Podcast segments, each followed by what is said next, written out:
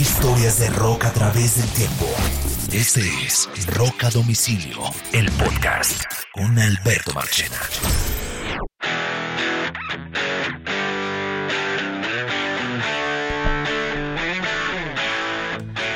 Bienvenidos a un nuevo episodio de Rock a Domicilio, podcast historias de rock a través del tiempo. Y este episodio de hoy, junto a Carlos Oñoro y quien les habla Alberto Marchena, se lo vamos a dedicar a petición de nuestros oyentes a el álbum debut de la banda Garbage, que se llama Garbage. Em, hola Oñoro, bienvenido, ¿cómo anda? Hola Marche, muy bien, muy bien aquí, todo ok. Este es un grupo al que yo le tengo un cariño muy especial, muy, muy, muy especial, por varias razones, porque me encantó su música y porque tuve el absurdo placer de conocerlos y estar un rato largo con ellos cuando vinieron a Bogotá, Colombia en el 2012. Eh, ellos vinieron a Bogotá en el 2012 y tocaron el 27 de octubre del 2012 en un festival que se llamó Planeta Tierra y tocaron en Bogotá. Claro, con Evanescence. Tocaron con Evanescence, correcto. Un, un, show que entre otras no vendió mucho boletería porque esa era la época en Colombia donde la gente no iba a los conciertos. La, la, gente se olvida de eso, pero la gente no iba a los conciertos en Colombia. Y ellos vinieron girando con el disco de ese mismo año que se llamó Not Your Kind of People, que salió en el 2012. Eh, yo trabajaba, yo era el director de marketing eh, de la región andina para Universal, que era su disquera en esos días, y pues fui el encargado de andar con ellos. Eh, yo estuve muy de cerca con ellos porque entre otras, eh, pues, eh, bueno, ahí hubo una buena química con ellos. Y, y tengo anécdotas súper especiales porque ellos estaban bajados, ¿cómo se llama ese hotel que queda eh, por Usaquena bajito, por donde está la carrilera, frente a la... Se me olvida cómo se llama. ¿Ese es el Radisson o no? El Radisson, e, eso, el Radisson. Ellos estaban bajados ahí y ahí hicimos la reunión de prensa. Entonces ellos llegaron, se bajaron el Radisson, fui, lo fui a buscar, ta, ta, tan. Me vi con el manager, tan, y después me reuní con el grupo para explicarle que íbamos a hacer una rueda de prensa y adicionalmente, además de una rueda de prensa, íbamos a hacer eh, unas entrevistas cara a cara. Eh, o sea, exclusiva para ciertos, para ciertos medios. Y um, eh, digamos que me reuní con el grupo, súper queridos, súper, súper queridos. Y ahí tengo varias anécdotas porque yo hice de moderador de la rueda de prensa y después en algunos medios que habíamos invitado hice de traductor de la entrevista. Y tengo una historia que creo que la conté alguna vez en este podcast, no estoy seguro. Y es que en esa época uno le daba tres, cuatro entrevistas, las más, más masivas que fueran para promocionar el, show. Y una de esas le tocó a. Eh, le tocó a Caracol Televisión, si no me equivoco. Y parece que alguien no le puso atención y terminaron mandando de Caracol Televisión, creo que era Caracol Televisión, estoy casi seguro, una niña a una entrevista que primero no tenía ni idea de inglés, o sea que no podía hacer ella la entrevista, y dos, no tenía ni idea a quién estaba entrevistando. Entonces la mandaron con el típico, la típica entrevista de ya probaron el ajiaco, eh, que han oído hablar de color, las típicas cinco huevonas preguntas que les encanta eh, hacer los medios que no tienen ni idea de a quién están entrevistando en Colombia cuando viene un grupo extranjero. Y cuando la niña me, me, yo le dije, oye, ¿conoces el grupo? Sí, más o menos. Y cuando tú ves que tienen el boletín de prensa en la mano, no tienen ni puta idea de a quién van a entrevistar. Ya tú te los conoces. Perdóneme la palabra. Igual en podcast se puede decir. Y um, yo dije, esta no tiene ni idea. Y hice la cabronada más grande de la historia. Y es que eh, lo quiero contar porque es una buena anécdota para contar. Dale, Marchi. Y el grupo todo reunido, imagínate, Shirley Manson, Butch Big, Duke, Steve, toda la banda, para esta niña que no tenía ni idea de quién estaba entrevistando y que mandaron. ¿Cierto? Eh, malo, ella no es tanto la culpable como quien la manda, pero bueno.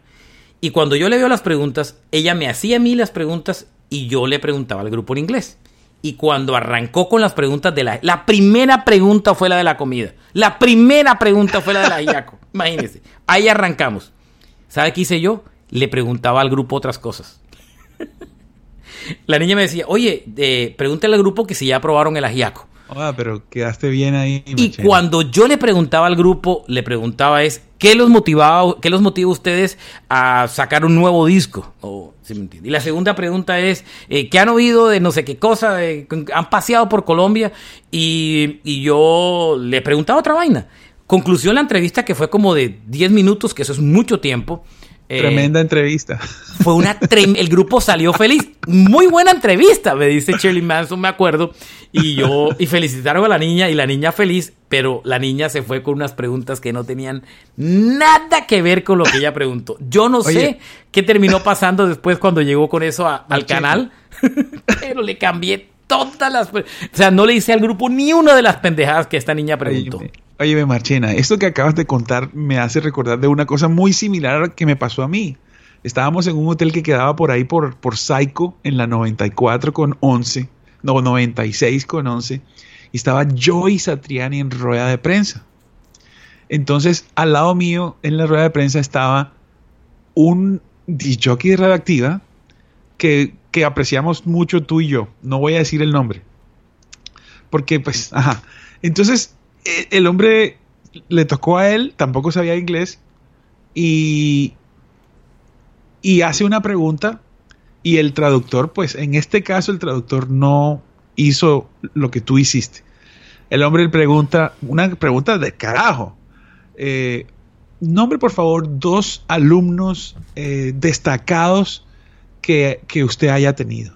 Y entonces, claro, tremenda pregunta. Yo hice Adreni y dice, bueno, eh, uno es Kirk Hammett y el otro es Stevie Vai.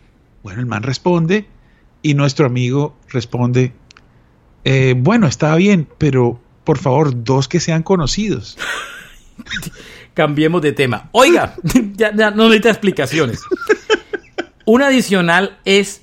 Eh, Imagínate el traductor. Uno, uno, uno adicional de esos, Oñoro, es que en ese concierto en Bogotá, en ese show en Bogotá de Garbage, Shirley Manson en plena tarima, el video está en YouTube, se quitó los interiores. Se quitó los panties. Y los, porque le estaba molestando, se fue a un lado del escenario y ah, mientras cantando se metió la mano y se los quitó. El video está en YouTube para que lo chequen. Bueno, mucha antesala para este podcast y es el álbum debut de Garbage. Antes de hablar del álbum debut de Garbage, quiero contar un poquito cómo el grupo se formó, porque cuando uno habla de un álbum debut, siempre hay una conexión muy grande de cómo el grupo se forma. Sí, señor. Garbage se forma en el año 93 en Madison, Wisconsin. Eh, los tres, el, núcleo inicial de Garbage fue Duke Edinson, que era guitarrista, bajo y keyboards. Eh, eh, Steve McCann, que era guitarrista y keyboards. Y por supuesto, Butch Vig, baterista. Shirley Manson como vocalista también. Bueno, pero Butch. Sí, ahora contamos la historia de Butch Vig, porque es parte de lo que les quería contar. Butch Vig, productor de Nirvana, Nevermind, entre otros grandes discos. Así es. Eh, esta banda ha vendido 18 millones de discos en el mundo. Su género pues. es muy particular porque es una mezcla de rock alternativo con música electrónica, es un sonido post-grunge, tiene muchas cosas indie, trip hop, industrial, bueno, una cantidad de vainas. Y este disco debut del que vamos a hablar vendió 4 millones de copias en el mundo, 2 millones en Estados Unidos y además hizo doble platino en Estados Unidos. Es una curiosidad porque el álbum, a pesar de haber vendido doble platino en Estados Unidos, el disco solamente llegó hasta el puesto 20 en listas de Billboard. Y sin embargo vendió 2 millones de discos. Calcule cómo usted en esa época se vendían de discos, soñoro, cuando usted debuta con un disco que solo llega al puesto 20 de ventas y vende 2 millones de copias. Calcule. Ahora, agosto 15 del 95, eh, digamos que eh, eh, muy sana todavía la industria de la música, no había piratería, la venta de CDs pues muy bien por todos los lados y toda la historia. El grupo, ¿cómo se forma, señor? El grupo se forma porque, digamos que Butch Big y Duke Edinson habían coincidido ellos en un par de bandas que tenían antes que se llamaban Spoon, se llamaba una de ellas. Y posteriormente, eh, en ese mismo grupo, Steve eh, Macon trabajaba como, em, trabajaba como el, como el ingeniero de sonido de la banda. Entonces, Steve Marker, perdón. Steve Market trabajaba como ingeniero de sonido. Entonces, los tres finalmente se conocían. Y, ellos intentaron con varias bandas, Oñoro, y a pesar que cuando intentaron con varias bandas, en algún momento dado deciden armar un estudio de grabación que se llama Smart Studios. Lo hacen en Madison. Pero ese estudio no solamente ellos era un simple estudio donde ellos la gente iba a grabar, no. El estudio ellos eran los, los productores residentes del estudio. Y muchos grupos, muchos eh, empezaron a coger muy buen voz a voz porque lo primero que hicieron fue remixes, mezclas de canciones y remezclaron canciones para YouTube, Nine Inch Nails, Depeche Mode y empezaron a coger como, como, como buena reputación y Steve entre, y Butch Big termina, entre otras, eh, siendo el más destacado del grupo y en sus manos cae producir al Nevermind de Nirvana. El man empezó a trabajar para Sub Pop y entonces ahí... Y Sub Pop, y trabajando para Sub Pop, pues eh, digamos que cogió fuerza y produjo el, nada más y nada menos que el Nevermind de Nirvana, como para que usted se haga una, una idea como tal. Las bandas en las que habían tocado era Spooner, no Spunch, Spooner, perdón, y Firetown. Em, como tal. Spooner llegaron a grabar varios discos, tres discos con Spooner y con Firetown grabaron dos discos como tal. Y como productor este man había trabajado en cosas supremamente interesantes, como había producido a Huge Overkill, la banda de Girl You Be a Woman Tremendo sonido. Había producido el Gish de Smashing Pumpkins. Pumpkins, lo primero, ¿no? El primer álbum de, de Pumpkins, si no me equivoco. Y había, y hasta que aterrizó el Nevermind de Nirvana. Y de ahí para adelante, pues, imagínese, produjo a Sonic Youth y bueno. Eh, el, el, el, Siamese Dream de, los Pumpkins y el Soul, Asylum y cualquier cantidad de vainas. Eh, entre otras vainas, yo tengo el Nevermind. Esa época, me, cuando lo conocía Vic, le pedí que me firmara el Nevermind. ¿Y qué te dijo? Y me lo firmé, me lo firmó. Y después cuando entrevisté a, Dave Kroll de Foo Fighters, llevé el mismo librito y le dije a, Kroll que me lo firmara y me dijo, tienes la, me dijo, cabrón, tienes la firma de Butch Vig aquí, le dije, y le conté la historia, que lo había firmado cuando estuvo aquí. Entonces, ese librito lo tengo firmado por Vic y por, y por Grohl. Bueno, eh, después le cuento otra anécdota ahí alrededor de la historia, que, que no conté, y es que cuando terminaron todas las entrevistas, entre la pregunta que nos hicimos del, del agiaco, me fui con todo el grupo caminando desde ese hotel del Radisson hasta Usaquén, a la plaza, porque ellos querían comer. Nadie los reconoció, entre otras en el camino, y terminamos comiendo ajiaco, para tranquilidad de la niña de Caracol Televisión. bueno, eh, entre otras vainas, eh, formaron el grupo, empezaron a trabajar, eh, pero se concentraron demasiado en el tema de producción, ¿sabe, Oñoro? Y por rato la idea de trabajar en un grupo se perdió, pero cuando empezaron a trabajar en estos remixes, se empezaron a conectar como con otra clase de música diferente y dijo, óyeme, el tema de la electrónica es interesante y si armáramos un grupo que mezclara estos sonidos y tal. Y empezaron a trabajar los tres en demos y em, no les gustaba lo que estaban haciendo. Butch Vig era el que estaba intentando cantar y Vic no le gustaba mucho su voz y dice, busquemos una vocalista femenina. Busquemos una mujer. Ellos imaginaban una Debbie Harry de Blondie, una Pat Smythe, una Chrissy High de Pretenders, una Suxy de Susie the Banshees. Querían una mujer con mucha personalidad. Y un día viendo en TV, un programa de, de, música alternativa que tenía en TV, que se llamaba 120 minutos, que hacía Matt Pinfield, entre otras. Este fue el programa que reemplazó en MTV al Headbangers Ball, el de, el de Hard Rock, ¿se acuerda del Headbangers Ball? Cuando, cuando el Hard Rock se cae y el grunge renace, eh, Headbangers Ball pierde fuerza y traen y crean 120 minutos, que era el programa de alternativo. Ambos coexistieron, pero ese era el programa de, de alternativo, era dos horas en las noches, si no me equivoco. Mm. Y un día viendo 120 minutos en MTV, eh, ellos ven un grupo que se llama Angelfish. Eh, rotando una canción que tocaba de un grupo que, rotaban aquí, le llaman la atención y la cantante, que era Shirley Manson, y le piden al manager que contacte, que contacte a Shirley Manson. Traen a Shirley Manson a, una audición y la primera vez que se reúnen en un cuarto a ensayar, eh, para ver si había química o no, fue el 8 de abril del 94. Ya Garbage como tal existía, pero no habían publicado nada ni nada por el estilo, simplemente estaban terminando de armar el grupo. Que por cierto le pusieron Garbage porque la mayoría de las canciones cuando sonaban no les gustaba cómo sonaba y un día dijeron, ah, this sounds like garbage, suena como basura. y dijeron, ve, ese nombre está bueno para el grupo. Ese es el nombre. ese es el nombre. Y le pusieron garbage.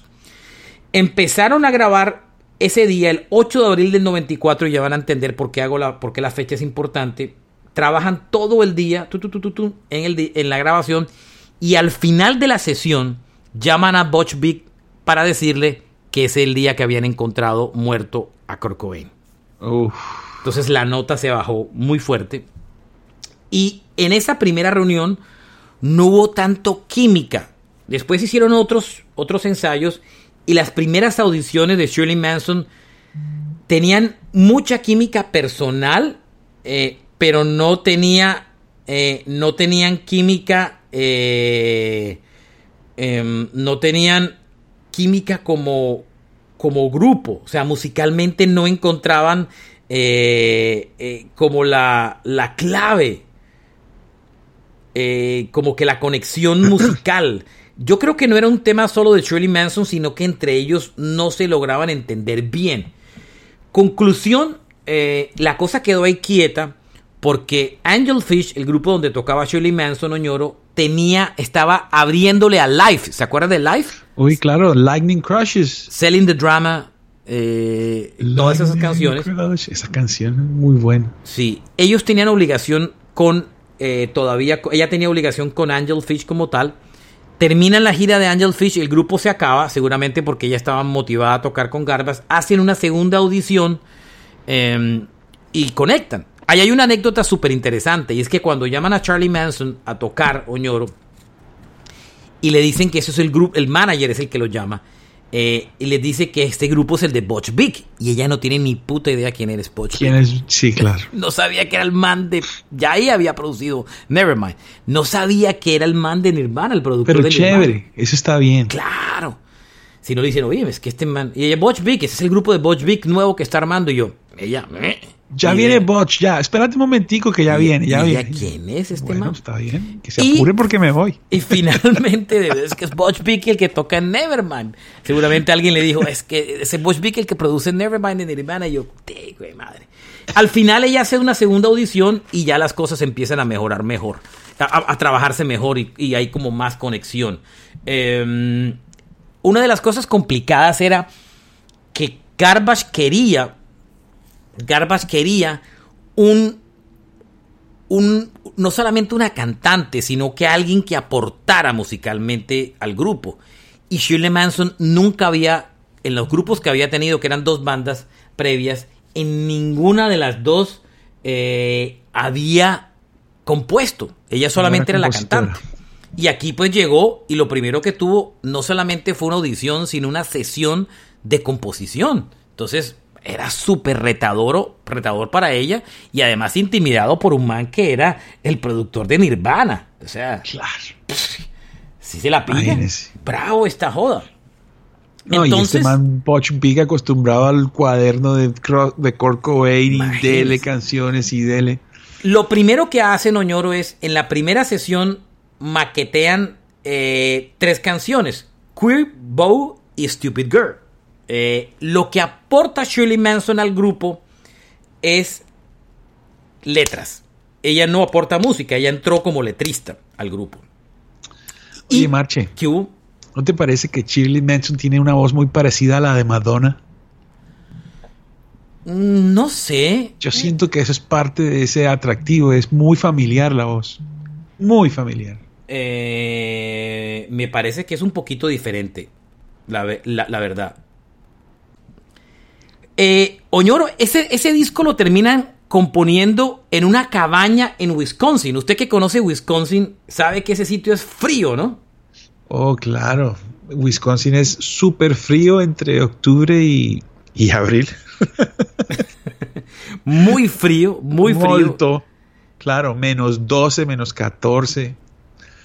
Claro, me imagino esas sesiones de composición en una cabaña quemándose a punta de leña, pues. Ellos tres son americanos y Shirley es escocesa, entre otras vainas. Epa. Shirley es escocesa, ella no es americana y su acento lo conserva. Perfecto. Em, el disco lo graban, empiezan a, componer las canciones en esa cabaña y eh, con ese frío brutal y, em, y, lógicamente el disco lo graban en los estudios de ellos, los Smart Studios, que es, donde, que es un estudio de ellos propios. Cuando ellos empiezan a grabar el disco ñoro, ellos, aquí hay varias anécdotas de la grabación del disco y es la forma como ellos componían. Primero que todo, Butch Vig tenía una idea en su cabeza. Eso era el post-grunge. Ya había muerto Kurt Cobain. Sí, ya estaba todo el mundo. En otra nota. Ya sabía que esto. O sea, acuérdense que el grunge. Es, la vida del grunge fue súper corta. Y, cuando Cobain muere, el grunge se va de culo para el estanco rapidísimo. No dura mucho. Y eso se convierte más que todo en alternativo. Y por eso es que la gente visualiza a, a, a, Garbage como una banda post-grunge. Y, y Butch Vig nunca quiso hacer grunge porque era lo y fácil el sonido, Y el sonido era bastante... Diferente. Pero fue planeado. Casi pop. Porque Butch dijo, Butch Vig dijo, yo quiero y necesito alejarme del grunge para tener una banda, porque si es, es, lógico que la gente dice, el man que hace Nevermind va a salir con un grupo de grunge, y no, el man se lo le va que la más se preocupa, inmediatamente. El, claro, entonces el man es, se vuelve predecible. Y él lo que dice es, quiero un grupo que se aleje lo mayor posible del grunge. Y eso fue meta desde que arrancó. Incluso él quería un grupo que se acercara más al pop y se alejara del rock. Fíjese que, que Garbage es un grupo que suena muy pop en nuestras vainas.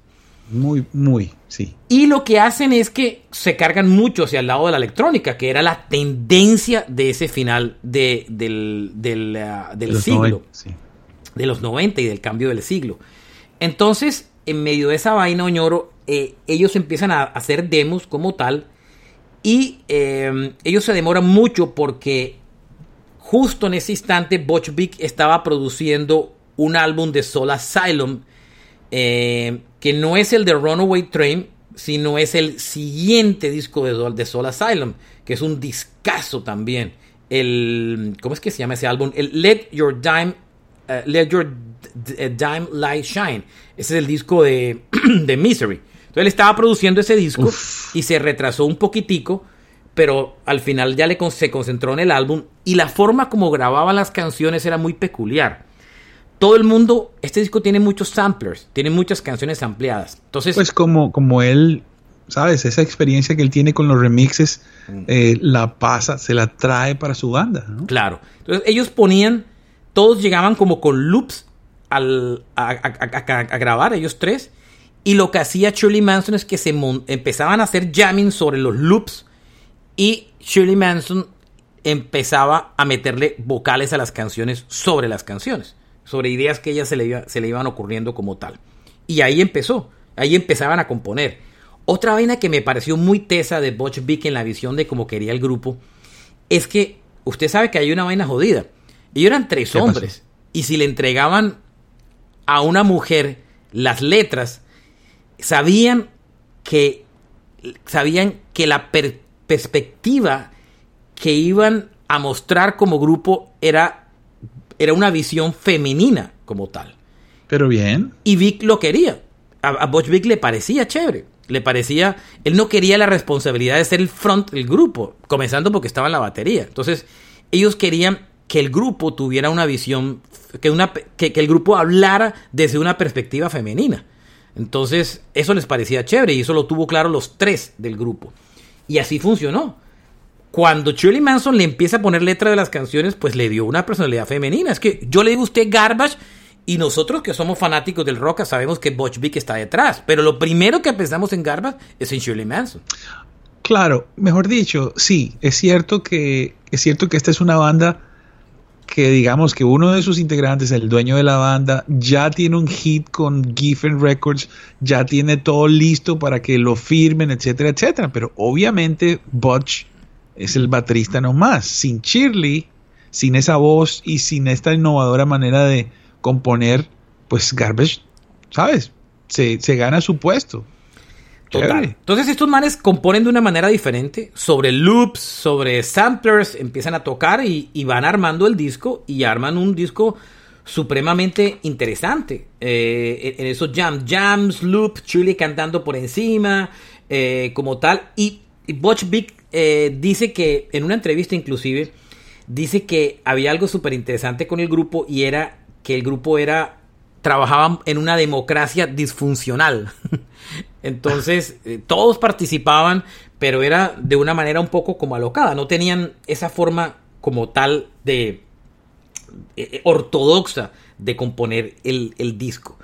Em, em, entre otras vainas, Shirley, como siempre, se encargó de, las letras como, como tal de la canción y lo hizo a lo largo de toda la carrera.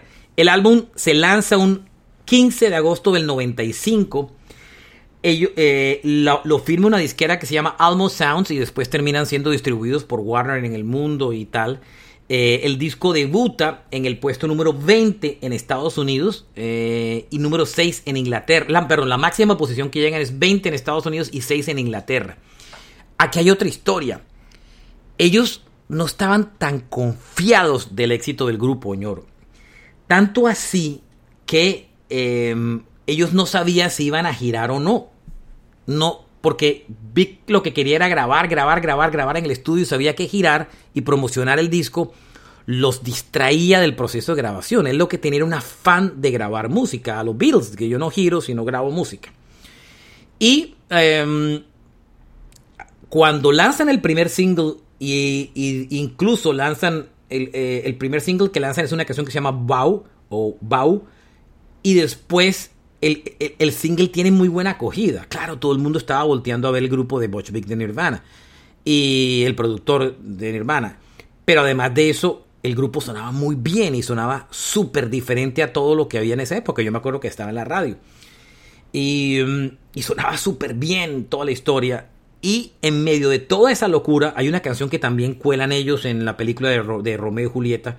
Ahí es donde está la. Eh, ahí es donde está la. Ahí meten ahí meten, pero ya, ya el grupo había estado, ya sonaba antes, o sea, no era que estuvieran arrancando como tal. Y les funciona muy bien la historia y les toca salir a girar. Porque, oye, el disco empieza a tener buena respuesta y deciden girar. Hacen una gira de ellos solos, eh, pero además hacen festivales europeos y hacen una gira para, para Smashing Pumpkins. Son los que le abren Smashing Pumpkins. Imagínense, los Pumpkins en su momento brutal. La conexión era lógica. Eh, recuerde que eh, um, Butch Vig había producido dos discos de los Smashing el Simon's Dream, imagínate. y el Gish, y entonces eh, seguramente. ya, ven acá, me favor ahí, quiero abrir telonero, Y abrieron para los Pumpkins, esa era la conexión como tal. y lógicamente los Pumpkins en su mejor momento, imagínese toda la exposición que tuvo Garbage, y eso hizo que se dispararan de manera automáticamente. La gira con los Pumpkins se suspende porque se muere eh, Melbourne, que es el tecladista de la banda. Acuérdese que es cuando eh, el, eh, el, baterista del grupo, que era súper, estaba metido súper enchufado en la heroína. Sí. Tiene una noche de rumba y Melbourne. El uno del al otro. Sí, el, tecladista que no era miembro oficial, pero sí de la gira, Melbourne, se muere en la mitad de la gira. Ese era el hermano de Wendy y Lisa que tocaban con Prince en Princeton The Revolution. Y se muere y suspenden la gira y ahí queda. Y ellos después terminan la gira porque la gira la reinician ya con otro tecladista y con otro baterista porque el man lo botan del, grupo, el baterista. Y cierran y terminan completico la gira con los Smashing Pumpkins. Pero para esa época ya eran unos duros, ya habían sido nominados al Grammy. Stupid Girl tuvo dos nominaciones al premio Grammy en las categorías de rock. Y el álbum, pues, fue un éxito gigante. Ese disco tuvo cuatro singles. Bau que fue cinco. Bau fue el primero que fue como un adelanto. Eh, después de ese. Only Happy When It Rains. Después vino. Después vino. Em, Only Happy When It Rains como, como singles como tal. Pegó en radio, ¿no? Pegó. Eso fue un éxito gigante, si me entiendes. Esto fue un éxito gigante. Eh, Only Happy When It Rains sale en septiembre del 95. Esa canción fue éxito gigante y no solamente en todo el mundo. Yo me acuerdo en Colombia esa canción fue gigante. y era diferente, ¿no? Marche era rompía, rompía claro, porque todo lo que había alrededor. Era súper electrónico y bailable y tal. Queer, que fue el tercer sencillo, que no fue tan comercial, pero tuvo mucho sonido en lo alternativo. Después Stupid Girl, que fue aún más grande que Only Happy When It Rains. Y cerraron con Milk. Ese disco estuvo prácticamente año y medio sonando como tal. Sí. Oye, em, Machena, ¿Mm? ¿te diste cuenta que Stupid Girl, eh, ellos pues todas las canciones son compuestas por Garbage, a excepción de Stupid Girl, pero la razón es porque supuestamente Stupid Girl está basada en, un pedazo de una canción de, The Clash. Training Bane. es que acuérdese que ellos samplean, ahí hay varios samplers en este disco y Stupid Girl tiene un sampler de... Tiene, tiene realmente, Stupid Girl tiene dos samplers, la verdad. Tiene el sampler de Training Bane de The Clash, por eso cuando ustedes miran la canción Stupid Girl verán que tiene créditos de Joe Strummer y de Mick Jones de The Clash, es porque samplean la parte del bajo y la batería de Training Bane. El parte, la, cuando estoy stupid, stupid girl, la parte del, bajo y batería de, de, de Training Bane de The Clash las, las repiten y las samplean para la canción. Sí, es como que va en círculo, pero lo, pero lo interesante es que si usted escucha Training Bane, difícilmente se da cuenta. Claro. O sea, eso los Pero cuando ustedes se lo hacen consciente, y las compara, sí se da cuenta. Pero hay otra canción que también se amplían aquí. Y es del Green, el álbum de R.E.M., el que tiene Stan. Eh, ese disco también se amplían en esa canción, en Stupid Girl, un pedacito de una canción de ese álbum que se llama On Crush, que es una tremenda, tremenda canción. Stupid Girl es una muy buena canción porque es un himno eh, de las mujeres que no se conforman con, las cosas que la vida le presenta, sino que se apegan a sus sueños. O sea, no dan. Esa es como la temática de la canción. O sea, se apegan a lo que realmente sonaron. Otro gran éxito de ese disco es, Only Happy When It Rains, eh, que entre otras es una, una, es como una medio burla, o, más que todo es como una, es, como una contra a la generación del grunge. Acuérdense que los, gruncheros, los, los eran los eternos deprimidos de la vida. Y solo soy feliz cuando llueve es un poco la burla de la escena de Seattle, la ciudad que más llueve de Estados Unidos.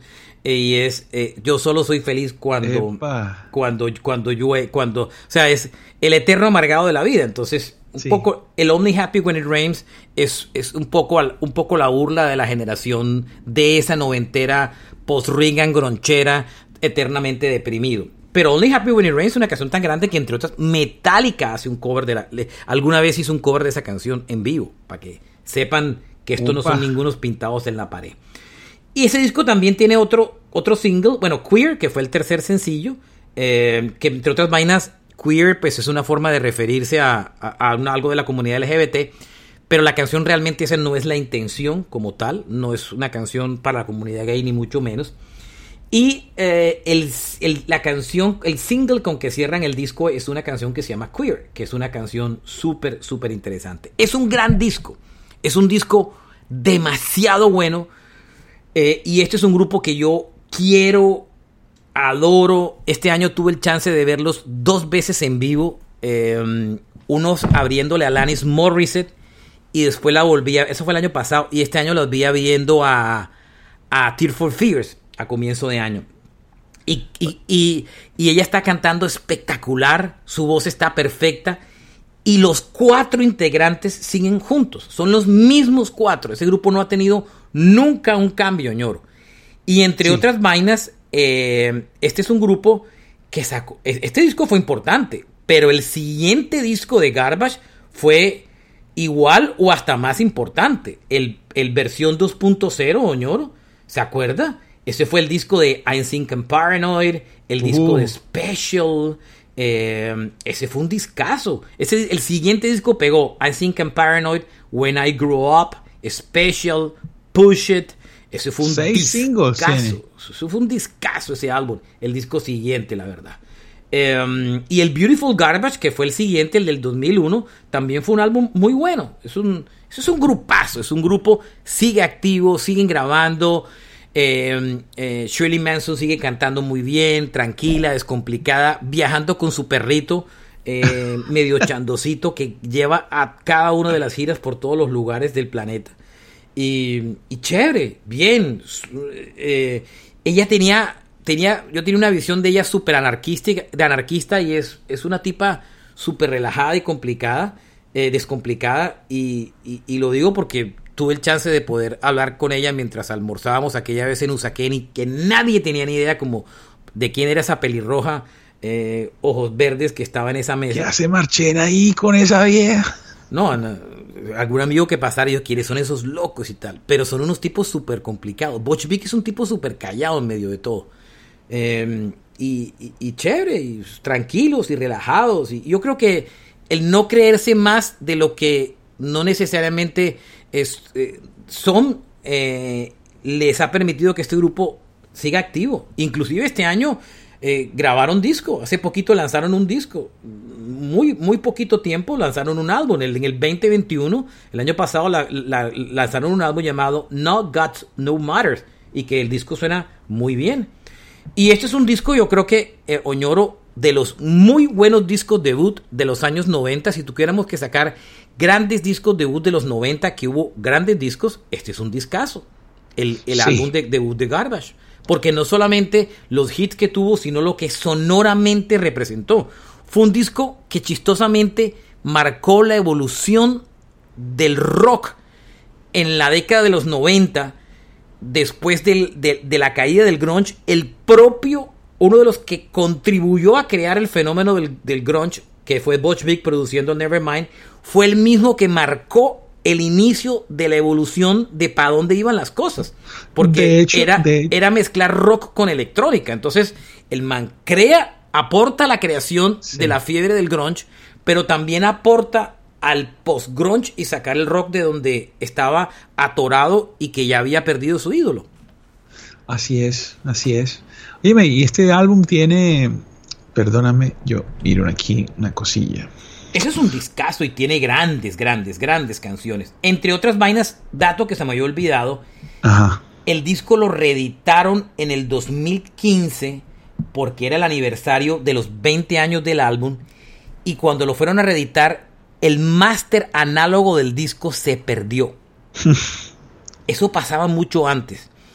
Y tuvieron que rescatar para la remasterización, rescataron de un DAT ¿Se acuerda ese formato, señor? El DAT. Claro, formato digital, pero ahí está el máster, o sea que ya está listo ahí. Entonces, del máster de ese, devolvieron, hicieron un proceso que devolvieron todo a la... Eh, produjeron y volvieron y rescataron el máster, pero el máster original del disco se les perdió.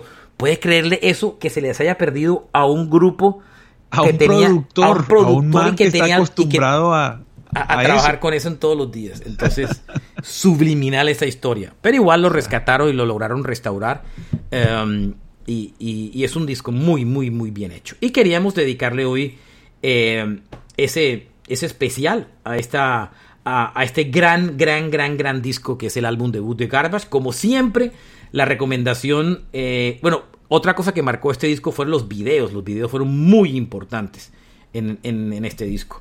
Y mi recomendación, como siempre, Oñoro, es eh, que siempre hacemos es repasen el disco y se van a encontrar un discazo. Grandes canciones, super Van a ir de em, viaje en el tiempo, ¿no? Hay una canción que es la penúltima del disco que se llama Fix Me Now, eh, que entre otras vainas, esa canción es muy bonita y cuando Shirley Manson la escribió la letra, ella, estaba, ella tenía una obsesión con Chris Cornell, ella estaba enamorada de Chris Cornell de Soundgarden. Y la canción no se llamaba Fix Me Now, se llamaba, se llamaba, em, se llamaba Chris Cornell, la canción. Y al final le cambió el título porque no se podía llamar así y le llamó y le, pusieron Fix Me Now. Pero en los demos de la canción, eh, el demo de la canción, que inclusive hay un demo que si ustedes lo rastrean por ahí, se dan cuenta que el demo de Fix Me Now eh, tiene, eh, Shirley Manson lo canta eh, diciendo Chris Cornell en vez de decir Fix Me Now. Está en YouTube, entre otras cosas, creo que ese audio. Bien, Oñoro, nos vamos. Listo, Marchena, muy Gracias por acompañarnos en este episodio muy bonito que hicimos en el día de hoy, dedicado a este álbum. Y los oyentes nos pidieron que le hiciéramos un episodio y por eso ustedes mandan. Eh, recuerden que hay muchos episodios, mil, que están disponibles para que ustedes oigan en la plataforma preferida. Mil y eh, punta quiere, quiere mil y pico. Y síganos en las redes como Rock a Domicilio Podcast en Instagram, Facebook y en un canal de YouTube, pegadito Rock a Domicilio Podcast. Y nos pueden seguir en nuestras redes personales, Carlos Oñoro y Marchena JR en Twitter. Y no se pierdan muy pronto nuestras imitaciones en TikTok. No joda. bueno, puede ser. A mí no me gusta mucho el video, pero cualquier cosa puede pasar. ¡Nos vamos! Gracias por acompañarnos. Eh, Carlos Oñoro, Alberto Marchena, larga vida al rock and roll y gracias por estar y oír este podcast. Y cuéntenle a un amigo de este podcast. Recomiéndenlo en sus redes, Instagram, a Twitter. La exnovia, recomiéndeselo. Recomiéndelo en TikTok si quieren. Hagan un TikTok ahí con recomendando el episodio. Lo que les dé la gana, pero recomiéndenlo. Gracias. Chao. Chao.